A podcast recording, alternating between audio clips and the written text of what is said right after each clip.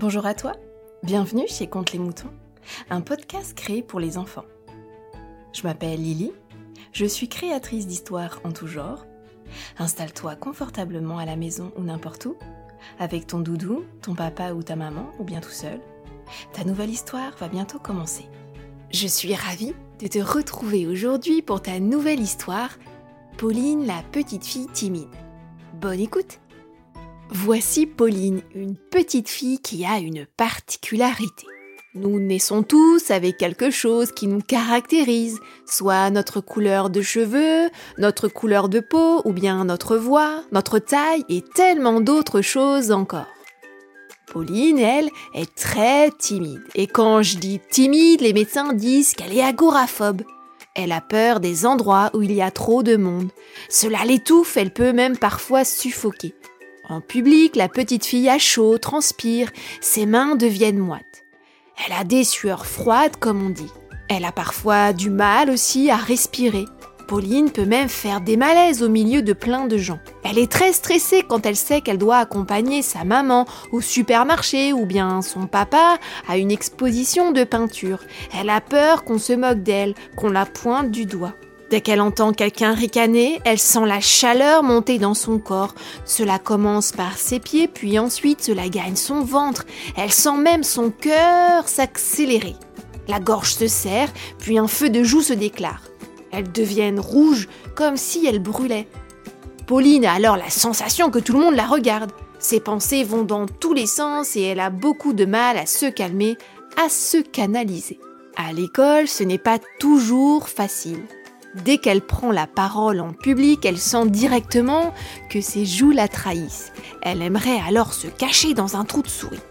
Quand la maîtresse pose une question, elle se fait tellement discrète qu'elle pourrait se dissimuler aisément sous son bureau. Mais cela ne marche pas toujours. Sa maîtresse connaît ses difficultés et l'encourage dès qu'elle le peut à vaincre sa timidité. Lorsque Pauline doit lire un texte à haute voix devant toute la classe, sa vision se trouble. Elle voit plein de petits nuages blancs, ce qui l'empêche de lire correctement. Elle saute alors plusieurs lignes, rendant sa lecture un peu fouillie. Les camarades de sa classe ne peuvent s'empêcher de se moquer d'elle. Elle n'a qu'une seule envie, que ce moment passe le plus rapidement possible et que tout le monde oublie cet événement. Mais la maîtresse reprend les élèves moqueurs en leur demandant de lire à leur tour. Elle les corrige dès qu'ils font une faute de lecture. Cela peut arriver à tout le monde de faire des erreurs, même aux adultes.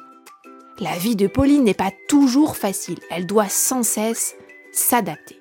Pour aider Pauline, sa maman a pris rendez-vous chez une sophrologue.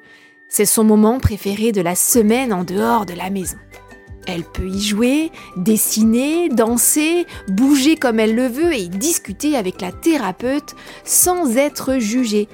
Au début ce n'était pas facile mais maintenant elle aime beaucoup la sophrologue. Pauline travaille sur des exercices de respiration et cela l'aide à se calmer en public quand elle sent que le tourbillon à l'intérieur de son corps se met en mouvement.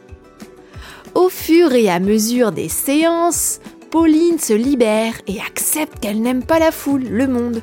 Mais ce n'est pas grave. Beaucoup de gens sont comme elle. Pauline se sent mieux. Elle est rassurée de ne pas être la seule à vivre cela. Elle a désormais des techniques pour s'apaiser et gérer son anxiété. Sa maman a discuté du problème à la maîtresse afin qu'elle l'explique à tous ses camarades. Ils sont désormais au courant du souci de Pauline. Les copains de classe ne le savaient pas.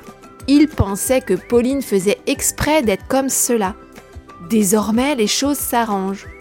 Les élèves qui auparavant se moquaient d'elle l'encouragent, la soutiennent et la poussent à se surpasser.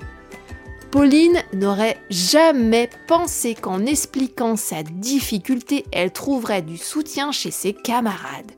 Comme quoi, tout peut se résoudre en communiquant. Et voilà, l'histoire de Pauline est maintenant terminée. J'espère qu'elle t'a plu et toi, est-ce que tu connais ta particularité? Bah oui, il y a bien quelque chose qui te caractérise. À très vite sur Compte les moutons.